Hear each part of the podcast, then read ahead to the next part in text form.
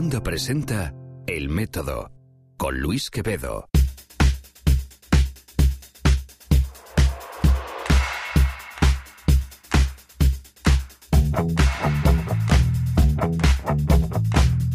Hola, hola, hola, ¿qué tal? ¿Cómo estáis? Eh, yo soy Luis Quevedo, arroba Luis-Quevedo, y esto es El Método. Puedes encontrar todos los episodios de este podcast en elmétodo.fm. Ya sabes, este podcast eh, objetivamente personal, lleno de historias y personajes del mundo de la ciencia, el pensamiento crítico, el arte, que a fin de cuentas nos acercan un poco más a esa idea de poder tener algo parecido a conocimiento objetivo en este mundo post-fáctico y post-verdad en el que estamos viviendo, al menos con acorde a lo que dice la prensa y el diccionario de Oxford. Pero bueno, a lo que vamos. Eh, este es un episodio especial para fin de año. Sabéis que en este 2016, en el paso de 2016 a 2017, se va a agregar, se va a añadir un segundo más a todos los relojes del mundo, al menos todos los que andan sincronizados exquisitamente. Esto sucede, se hace cada tanto, creo que la última vez fue en 2014, tengo que comprobar ese dato, en 2014, básicamente se hace para compensar la variabilidad en el periodo de la Tierra, en el periodo en lo que tarda en completar eh, un año alrededor del Sol y sus eh, vueltas, sus 365, 66, según el año en que estamos, vueltas sobre sí misma. Bueno, para ajustar todo esto y para que los relojes que hoy día eh, exquisitamente controlan cosas tan importantes como no solo los satélites de telecomunicaciones, por ejemplo, o tu GPS que requiere del tiempo y correcciones relativistas, por cierto, sino también el, por ejemplo, el High Frequency Trading, que maneja gran parte de las inversiones globales, requiere eh, una excelente eh, conexión, una excelente sincronicidad. Bueno, un día podemos de hecho hacer un episodio entero sobre lo difícil que es mantener los relojes en hora de estar sincronizados. Pero hoy no va a ser el caso, hoy vamos a hablar en general, hoy vamos a hacer un zoom out completo a la cuestión del tiempo. Y si antes decía que correcciones relativistas son necesarias para mantener tu GPS funcionando, es que hoy vamos a hablar de Einstein y vamos a hablar de su concepto del tiempo, del espacio-tiempo y de la gran discusión de cuando esta idea era nueva, rompía, era rebelde y se daba de bruces contra la concepción del tiempo más clásica, desmonónica, filosófica, encabezada sobre todo por el filósofo más famoso de sus tiempos, de final del 19, principio del 20, Henri Bergson. Sobre ello, sobre esa batalla épica entre los dos grandes intelectos del principio del siglo XX, aunque ahora poco recordemos la figura de Bergson, hablé con la genial historiadora mexicana Jimena Canales, quien ha publicado un ensayo interesantísimo sobre ello, titulado The Physicist and the Philosopher, el físico y el filósofo. Así que ya sabes, cuando eh, crucemos la frontera de las 23 horas 59 minutos 59 segundos, haremos ese 00 y luego 00 y luego 01.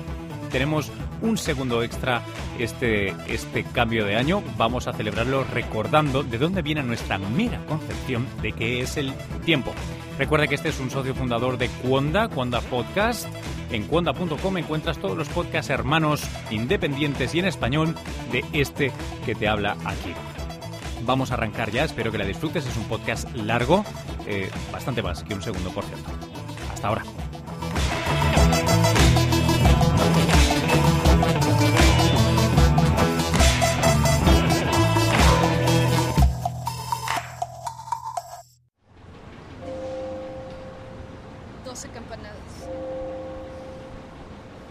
¿Qué tal, Jimena? ¿Cómo estás? Muy bien, Luis. Bueno, estamos ahora mismo a escasos metros, diría, de Naciones Unidas, aquí en Nueva York, y estaban tocando las campanas porque detrás tenemos una iglesia, iglesia católica, al lado de un, de un centro japonés. También, en fin, es, es una zona muy interesante de Nueva York pero no venimos a hablar de nada de todo eso. Eh, estamos saliendo del estudio de televisión donde hemos hecho una entrevista eh, para los que queréis la versión resumida, rápida y más superficial de esto, podéis ver la entrevista en televisión, luego os la enlazaré. Pero la idea ahora es, tenemos más tiempo, podemos profundizar más, estamos en el podcast. Em, ¿Puedo ser un poco holgazán y pedirte que te, que te presentes? Eh, ¿Cómo te presentarías tú? Gracias Luis, encantada. Me presento, soy Jimena Canales, soy historiadora, soy, tengo el puesto de Thomas M. Siebel Chair for the History of Science en University of Illinois y me he dedicado por 20 años a la historia de la ciencia. Y ahora estás eh, presentando, en este caso, eh, un ensayo recientemente publicado que creo que no está en español todavía, ¿verdad? Es, está en inglés solo. ¿Cuál, perdón? E- El ensayo solo está en inglés ahora. El ensayo solo está en Sí. Bueno, esperemos que, que llegue a estar en español en algún momento. Em, es, un, es un ensayo que, eh, aviso para navegantes, no, no desconectéis porque vayamos a volver a hablar otra vez de Einstein, porque de verdad que os va a parecer algo distinto. Sé que estamos hace poco del centenario de la relatividad, se ha hablado mucho de, de, Einstein, de su trabajo, eh, pero tú vienes a presentar un episodio, primero previamente casi desconocido, no descrito, de, de la historia de este hombre y sobre todo de la biografía cultural o filosófica de Occidente, que yo creo que eh, a veces buscamos razones para entender por qué tenemos el tipo de división que tenemos entre humanidades y ciencias y tú has encontrado un episodio eh, tremendamente interesante.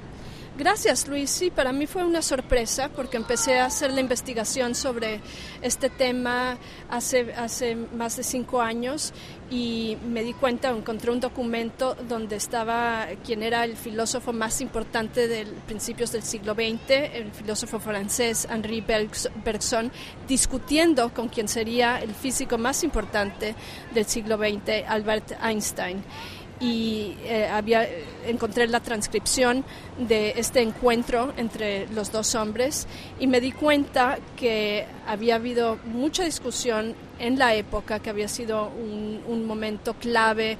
Periódicos eh, eh, eh, reportaron sobre, sobre el evento muchísimas revistas fotografías. Fue, fue un día eh, muy clave por lo que significaba a un- que un científico alemán viajara hacia, hacia Francia y encontrar a estos dos hombres discutiendo so- sobre el tiempo fue realmente una sorpresa para mí, fascinante ver que nadie había escrito un, un libro entero sobre el encuentro me pareció una gran oportunidad. De- descríbeme descríbeme la, la escena. Eh, ¿Dónde estamos, cuándo y qué, qué está sucediendo? Einstein había viajado a París desde Alemania. Fue una visita muy, muy esperada. Cuando llegó a Gare du Nord, había muchísima gente esperándolo y él se bajó antes de, de llegar al, al final por la puerta de atrás, cruzó las vías del tren para que nadie lo viera. No le dijo a nadie dónde se, estaba quedando eh, es- esos días. Dio varias conferencias, una en el Collège de France, varias conferencias en el Collège de France. La que yo me enfoco en el libro fue en la Société Française de Philosophie. Y había tanta tensión después de la Primera Guerra Mundial entre Francia y Alemania que simplemente invitar a un científico de un país enemigo fue, fue un- una, una cuestión que unos consideraron era diplomática, ¿no? Eh, eh, un- una invitación amable. Otros consideraron, sobre todo en Alemania, consideraron el hecho que Einstein viajara a Francia como una provocación, el, el físico alemán viajando a un país enemigo. Entonces había muchísimos ojos, muchísima atención alrededor de, de este día y, y encima vemos, vemos a, a estos dos hombres, eh, Einstein discutiendo su te- teoría y en el público estaba Henri Bergson. Y Henri Bergson relata que, que él no quería tener una confrontación. El- pero el organizador de, de la reunión, Javier León, y otros le, lo, lo lo incitaron a que hablara, que dijera algo. Entonces, cuando Einstein dijo esta frase que, se, que, que fue el detonador del debate, que dijo el tiempo de los filósofos no existe, Einstein, eh, perdón, Bergson decidió responder y unos meses más tarde publicó un libro entero dedicado a refutar la teoría de la relatividad. ¿Quién, quién era Henry Bergson? Porque no, no es un nombre ahora mismo, eh, no, digo que no se pueda encontrar en Wikipedia o no se pueda estudiar, pero no, no es de los filósofos que más rápidamente vienen a la mente y sin embargo dices que era un tipo eh, reconocidísimo en ese momento, en los años 20 del siglo pasado. Sí, sí, era, eh, tenía una fama mundial, era reconocido a través del mundo, sus libros fueron traducidos. Su fama llegó en 1907 con la publicación del libro Evolución Creatis, Creative Evolution, y ese fue el libro que, que lo lanzó hacia el universo de la fama. Luego juntó, eh, tomó unos, un rol muy importante como intelectual público, jugó un rol importante durante la Primera Guerra Mundial, vino, tuvo unos viajes diplomáticos, vino a Norteamérica a tratar de convencer a Woodrow Wilson que entrara a la guerra a favor de, de, Francia. Entonces era, era un hombre que, que se reunía eh, con, con gente de Estado, la gente más importante de, Estado que tenía un seguimiento brutal. Cualquier palabra que decía, alguien la escribía. Ahorita podemos encontrar eh, libros como el Souvenir su Henri Bergson, las memorias sobre Henri Bergson de un amigo cercano, Jacques Chavelier, que, que básicamente escribió cualquier cosa que oyó de discutir de, su amigo. Era, era, era muy, muy reconocido. Se rumora que eh, hay, hay, hay, relatos donde mm, sus conferencias eran tan populares que no había lugar. las señoras de la sociedad tenían que mandar a sus sirvientes antes de tiempo para que reservaran plazas y la gente trataba de escuchar lo que, lo que él decía desde una ventana, desde los pasillos. Muchos intelectuales eh, latinoamericanos como José Vasconcelos, lo primero que hacían cuando tenían un viaje a Europa era ir a las conferencias de, de, Henry Bergson, una, una persona, una celebridad. Ahora mismo estaba intentando, mientras te escuchaba, pensar si podía ofrecer a quien escucha un paralelo hoy. Y no soy capaz, porque de Einstein podría decir que salvando las distancias que no son pocas, Hawking es un científico eh, muy, muy famoso, muy público, que, controvertido. No tiene la, el, perfil político que tuvo Einstein, pero desde el punto de vista de los filósofos, no, sé si no comprendo bien el personaje o no, o no hay nadie como Bergson ahora mismo. No, estoy, estoy, totalmente de acuerdo y este es un momento donde la física le quitó la antorcha a la filosofía, no nada más de cuestiones técnicas sobre eh, que podemos pensar que son técnicas como, como hablar del tiempo, pero de hablar de cualquier cosa, de hablar de la, de la, política. Entonces es un momento donde el rol del intelectual, el, intelectual se empieza a considerar como una persona secundaria que no tiene la capacidad, la formación de entender la ciencia eh, a su detalle, entonces la autoridad de la ciencia, la autoridad de los físicos crece. Al físico, esto es eh, algo que Roland Barthes eh, criticó, al físico se vuelve un oráculo donde se le pregunta de cualquier cosa, que puede hablar de cómo criar a tu hijo, cosas que no tienen nada que ver con, con, la física o con su, su profesión, su, su, el métier particular, pero eh, eh, se lleva la antorcha de este rol que antes lo tenían otro tipo de intelectuales como Emile Solá, Henri Bergson. Entonces es el momento clave donde vemos justo, justo este, e, este cambio. Y, esto viene de una interrupción que te he hecho yo, porque el punto era que nos estabas describiendo qué pasa en, ese día, en 1922, cuando entran, incluso sin quererlo demasiado, ambos en lo que empezó siendo un debate entiendo que un poco descafeinado en el primer round, pero que después se calentó y prosiguió de manera eh, indirecta eh, por muchos, muchos años. ¿no? Eh, ¿Nos puedes contar qué, cómo evolucionan esas posturas? Sí, después, después de leer la, transcripción de, de, este evento, de este día de abril 6, 1922, me, me piqué, me intrigué y empecé a buscar cartas, correspondencia, qué fue lo que Einstein mencionó de Bergson, qué fue lo que Bergson respondió. Te digo, mi libro tiene 500 páginas donde veo en, muy detalle. Una de las cosas muy sorprendentes fue que Einstein eventualmente leyó el libro controvertido de Bergson, Durée Simultanéité, y encontramos en, en el diario eh, cuando fue tuvo tiempo solo tuvo tiempo de leerlo cuando fue a un viaje a Japón. Y, vemos que en el diario escribe Einstein que cree que Bergson había eh, entendido, grasped, eh, no recuerdo la, la, la, palabra precisamente ahora en, en, en, alemán, pero que se traduce como, como que pudo, pudo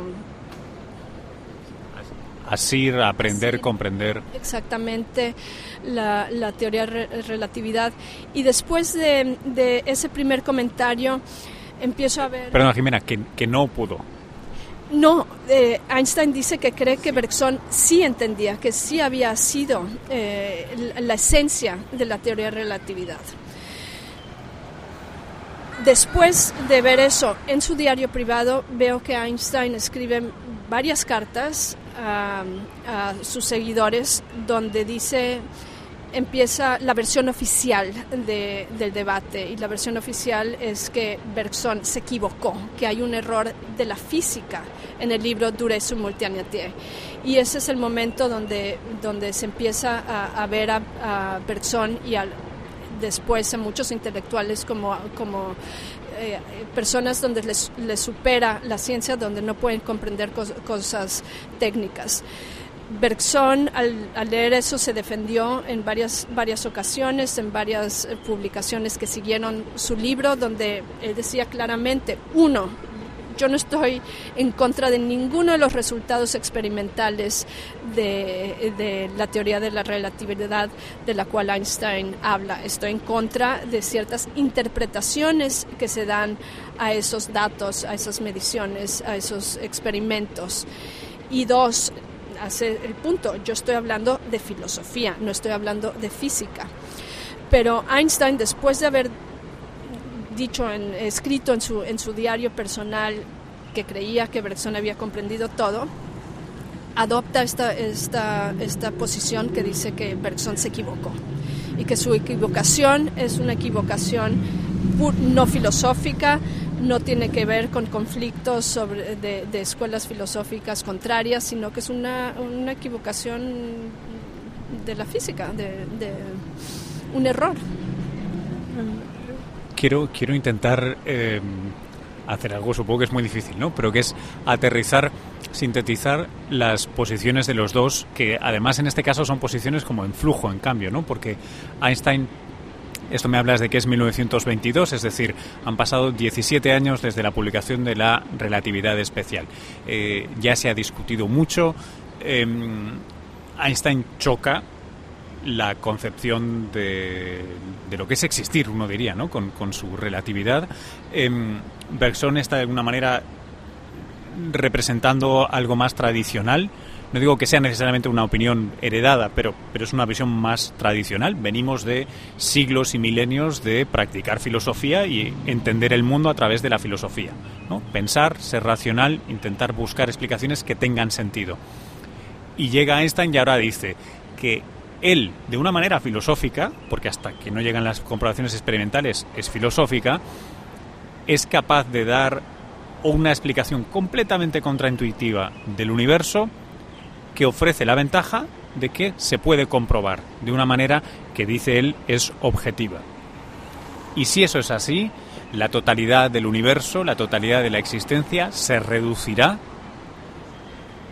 a esa interpretación. Y a partir de ahí, si quieres eh, negarla, mejorarla, contrastarla, lo vas a tener que hacer midiéndola como lo ha hecho Einstein. Eso es el método científico, es cojonudo, eh, lo practicamos, estamos aquí grabando en un smartphone en una ciudad que es fruto de ese método científico en gran medida.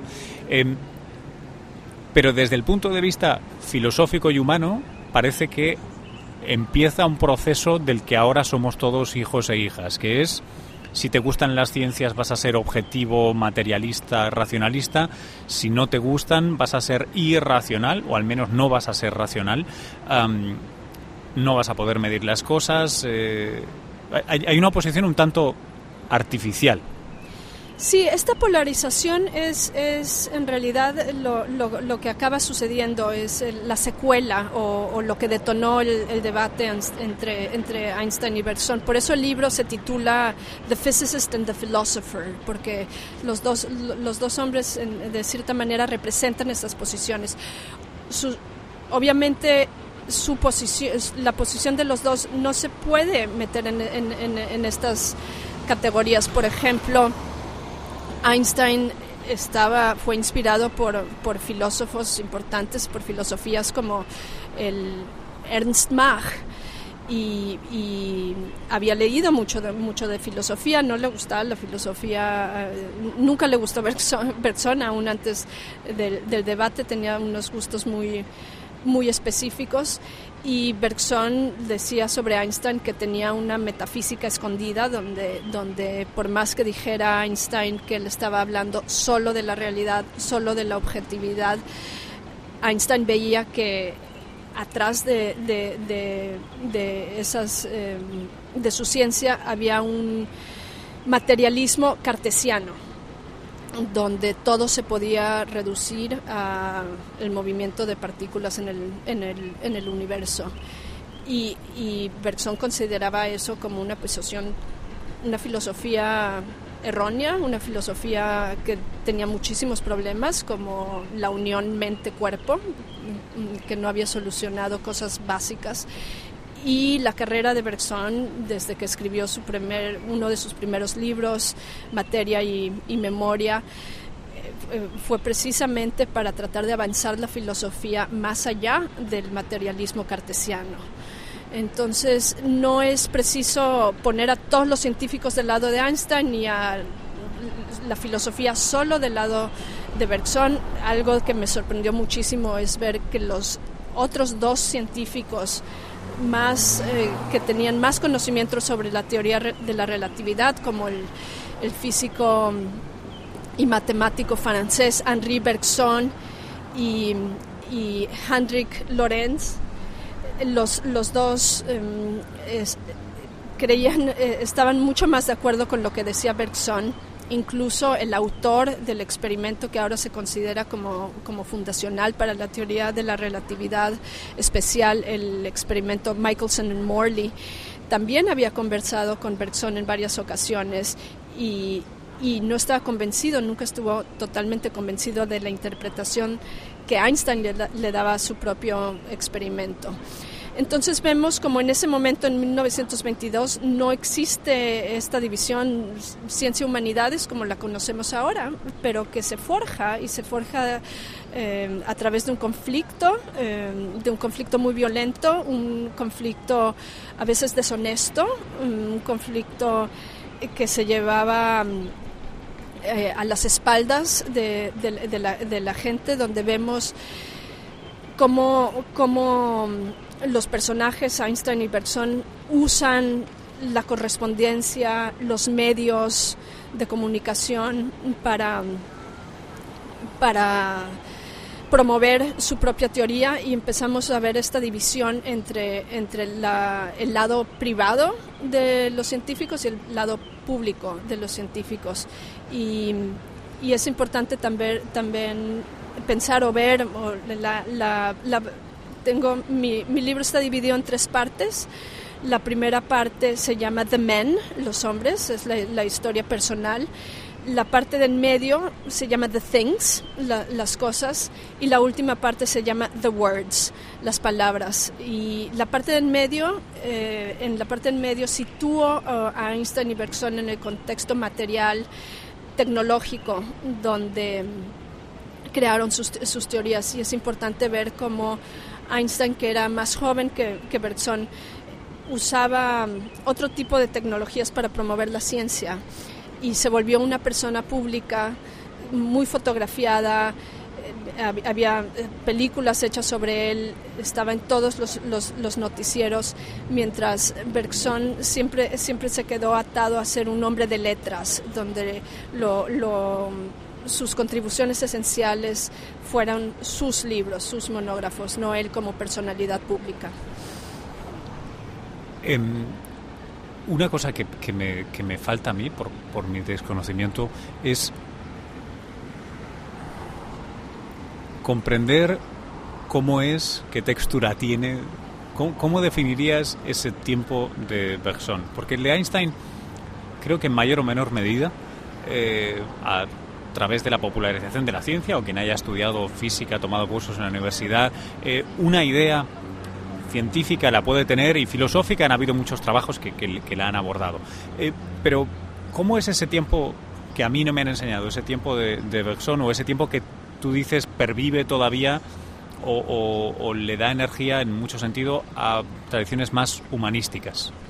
El tiempo de Bergson se enfoca en la creación de lo nuevo, de la novedad, cómo, cómo cosas, eventos suceden impredecibles y heterogéneos en el mundo. Y ese, ese, ese tiempo es uno donde no está determinado, el futuro no está 100% determinado por el, por, el pasado. Y ese es el tiempo que está atado, según Bergson, a la acción. ¿no? En, en, en Simultanéité dice que, que, mm, contesta eh, con una frase de qué estoy hablando, cuál es el tiempo. Dice, el tiempo es acción y es la creación de lo nuevo a través de la acción. No, no, no es algo que ya está dado, como el, el, universo de Einstein se considera el universo de bloque y nuestra sensación del tiempo que fluye, de la flecha del tiempo, del pasado, el presente, el futuro, es simplemente una ilusión, una, una, como una ilusión que, que, tenemos todos los seres humanos porque nuestros, nuestras capacidades sensoriales son limitadas. Pero en papel, en los cálculos, en las matemáticas, esa distinción no existe. Hay una asimetría del tiempo. Un tiempo, el futuro es diferente al pasado, eso nadie lo, niega, el tiempo es asimétrico, pero no hay ninguna teoría física que describa el tiempo que fluye. Entonces, en ese, en ese eh, eh, eso, eso de cierta manera resume las dos posiciones del científico, del físico. Y por ejemplo, cuando Einstein dice pues que es el tiempo, el tiempo te lo estoy dando, que es lo que, lo que mi, mi reloj y los relojes mide, Bergson contesta con una pregunta más profunda, más básica, es ¿por qué construimos los, relojes? ¿Por qué usamos los relojes? Porque queremos ir a eventos y queremos ir a eventos que nos interesen.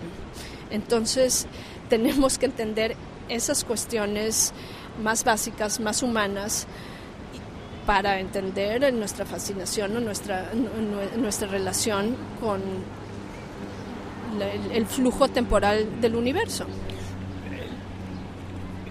Es decir, que para explicar la misma experiencia, porque es una experiencia humana que tenemos todos, científicos o no, personianos o einsteinianos, eh, lo explica desde la filosofía, con esta generación de novedad que viene desde el futuro hacia el presente y queda en el pasado, y los más einsteinianos viven en este mundo paradójico en el que vivimos ahora mismo, en el que si aceptas a Einstein, que está tan probado experimentalmente, tienes un problema con la predictibilidad del universo que se soluciona en parte con el empalte, con el emplaste de la cuántica, que te dice, bueno, es que no lo entiendes, pero el mundo es a cierta escala probabilístico, cosa que no tiene correlación con la experiencia humana, es un concepto estrictamente matemático y te dicen, bueno, esa es la realidad. Entonces, si sumas a Einstein más la cuántica, acabas con el mundo de Bergson sin haber aceptado el mundo de Bergson con la ventaja de tener la ciencia y la tecnología de tu lado, a la que nunca creo que renunciara Bergson. Sí, exactamente. Y, los, los, científicos, unos científicos claves muy importantes que desarrollaron la, mecánica cuántica se inspiraron en, en Bergson y consideraron que, su filosofía, eh, este enfoque en lo no determinado, el indeterminismo y en lo heterogéneo, como mucho más fundamental, un aspecto mucho más fundamental del universo. Y hasta ahorita, pues la teoría general de la relatividad sigue peleada con la mecánica cuántica. Son, son dos ciencias, una trata de fenómenos muy rápidos, de extensiones vastas, y la mecánica cuántica trata de lo contrario, de, lo, lo pequeñísimo. ¿Cuál de las dos es fundamental? Depende si estás hablando con un científico relativista o con un científico cuántico.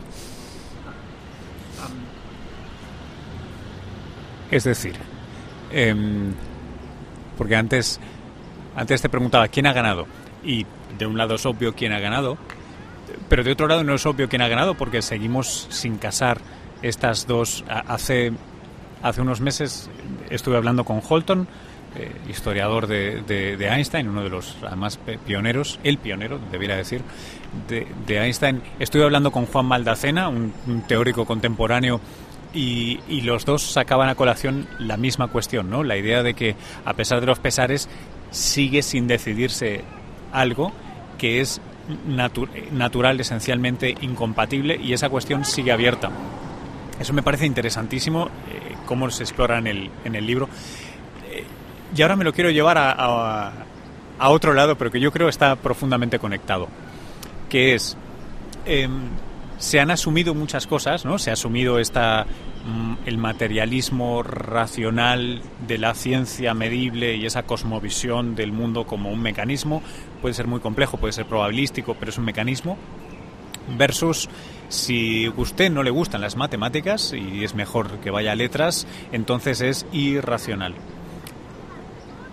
Y eso hablando incluso de, la academia, ¿no? Si hablamos en la experiencia humana general, es todavía más marcada esa diferencia estamos viviendo un tiempo ahora mismo ajetreadísimo, filosóficamente y políticamente, en el que parece haber una revolución, una reacción popular contra lo que yo creo que encarnó mejor que nadie Robert McNamara y su gestión de la, de la guerra en Estados Unidos. Para los que no sepan, McNamara fue lo que mejor podría traducir como ministro de guerra. Eh, creo que empezó con Nixon y continuó en un par de administraciones más y era la encarnación del, del perfecto tipo... Es, era el, el, más inteligente, el más formado, un tipo de la empresa que lo había optimizado todo, cuyos números eran indiscutibles y sin embargo estuvo pilotando uno de los fiascos más grandes porque era un tipo que no pudo enfrentar la realidad, una realidad que no era estrictamente medible, eh, él diría porque no sabía qué medir, ¿no? Pero bueno, no, no me quiero alargar, perdóname que ya me estoy liando. Lo que quiero decir es que estamos en un momento de reacción, de, sublevación popular contra el determinismo científico de las administraciones, eh, bueno, de, toda índole, en Estados Unidos, en Europa, el Brexit, ahora eh, Trump aquí en Estados Unidos, que es una cosa inverosímil. Em, ¿qué, ¿Qué relación te atreverías tú a hacer? ¿Cómo especularías tú que ese debate y esa divisoria nos trae hasta aquí hoy? Pues sí, es, es, es muy relevante porque, porque en, en, en todas estas cuestiones el, el problema principal, el, el, el, asunto que motivaba a los dos hombres, que motivó a estos dos hombres a, luchar tanto, era sobre quién tiene la autoridad de hablar sobre la realidad. Y como dices, Einstein, Einstein ganó, los científicos han ganado pero hay mucha gente que no quiere estar encajonada en el mundo de los irracionales, que no entienden, que no quieren que la, la sabiduría casera eh, eh, tenga tan el papel, un, rol, un papel tan secundario como el que muchas veces se le, se le quiere dar. Eh, una, otra, otro contraste importante sobre Einstein y Bergson, y tengo el último capítulo de, de mi libro se titula Male and Female. Eh, durante el debate, Bergson fue feminizado y parte de esto fue porque él hablaba a las mujeres, las incluía en, en sus, sus, conferencias.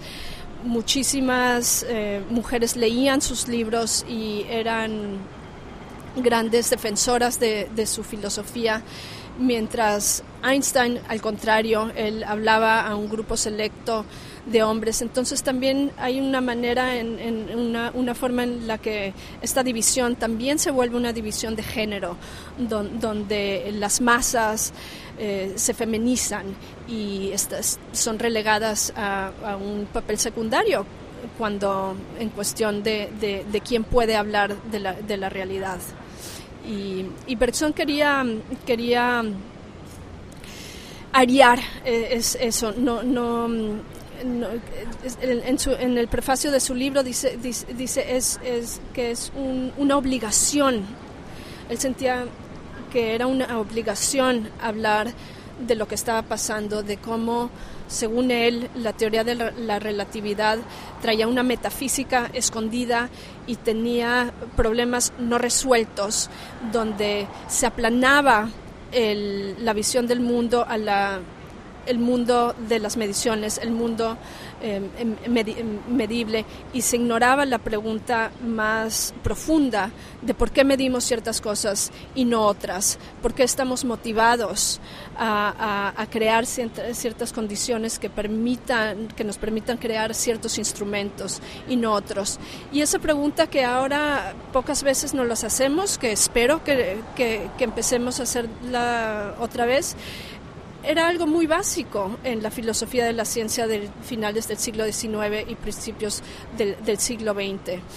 Entonces hay, hay, hay, cierta manera donde avanzamos muchísimo en nuestro conocimiento del universo, donde pudimos tener avances tecnológicos atados con, con, con estos experimentos de, interpretados a través de la teoría de la relatividad, pero también hay un, un, sentido donde, donde hemos perdido cierto, ciertos otros tipos de conocimientos, un conocimiento filosófico, eh, preguntas sobre qué conceptos usamos, qué medidas, qué nos motiva, cuáles son nuestros deseos, cuestiones que la filosofía continental, que sigue de cierta manera inspirada eh, eh, por, por, por o marcada por, por, por Bergson, sigue, sigue haciendo y proponiendo como esenciales y no simplemente caer en, una, cuestión em, materialista, cartesiana, que nos deja con muchos problemas.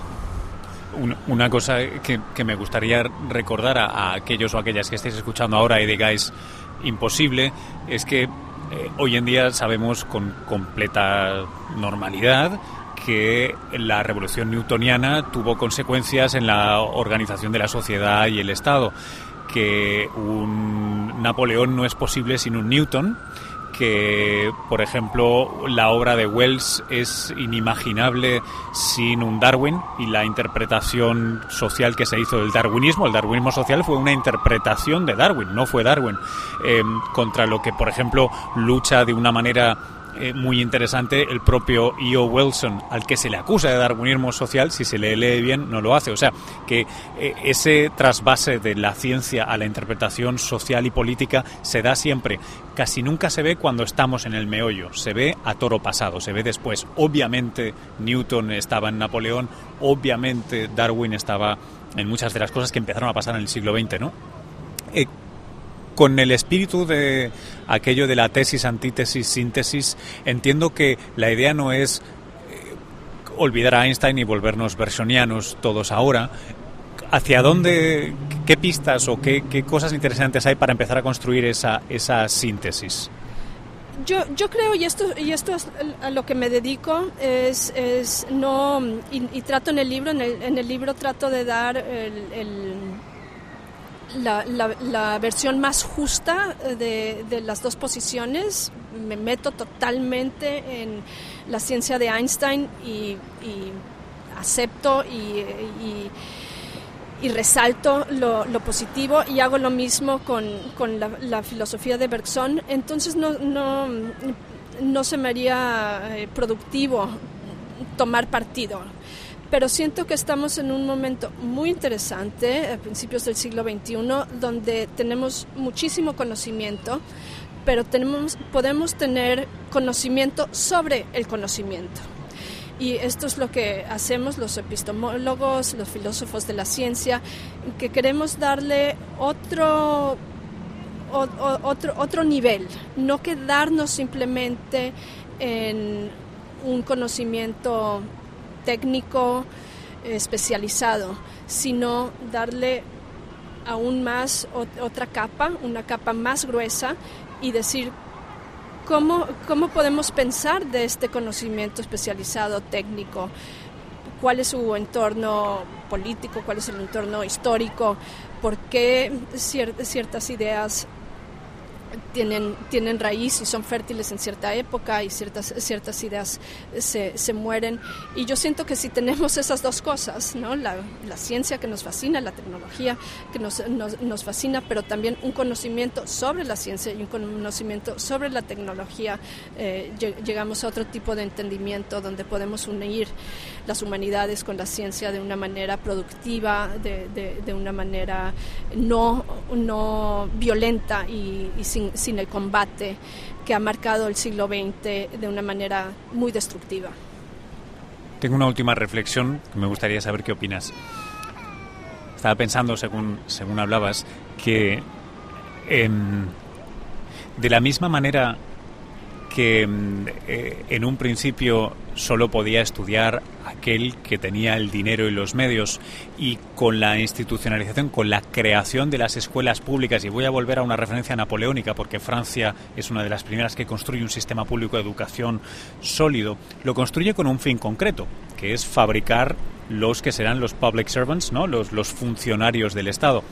Eh, entonces se le hace una crítica en el sentido de que no es suficientemente sofisticada, que no sale gente culta de ahí, sale gente técnicamente preparada para lo que el Estado necesita. Ahora vivimos en un tiempo en el que, y tengo el dato por algún lado, espero poderlo encontrar a tiempo para cuando publique esto y, enlazarlo en las notas, Ahora vivimos en un tiempo en el que nunca ha habido más científicos y nunca ha habido más ciencia que ahora por más que estemos en crisis, nunca ha habido tanta. La explosión, el número de científicos y de ciencia es inconmensurable. ¿Por qué? Porque ha habido un interés estratégico de países en generar producción científica, sobre todo en torno a y después de la Segunda Guerra Mundial. Pero claro, eso se hace a un precio. Los científicos ya no son estas personas educadas, cultas, que se dedicaban a investigar. Son técnicos exquisitamente formados para producir algo que es de interés público.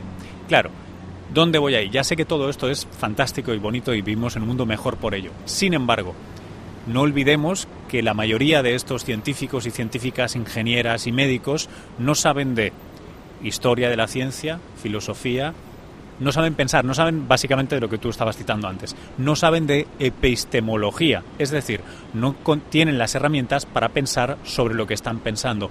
Y eso es algo que me preocupa desde hace muchísimo tiempo, en no poca medida porque los pone en un contenedor estanco y los pone a fabricar tornillos como en una fábrica sin pensar en qué hacen. Sí, pues es, es, importante tener el, conocimiento especializado, pero no perder el, un conocimiento mucho más global y sobre todo no dividir de una manera absurda el mundo en dos partes. Los científicos que, que tienen conocimiento técnico y que pueden ellos hablar sobre la, realidad y toda la gente que por motivos económicos, eh, geográficos, no han tenido acceso a ese tipo de educación, no pensar que su conocimiento es total no, no válido de, un, de, de, una manera de una manera esencial ¿no? Jimena muchas gracias gracias a ti Luis. Encantada.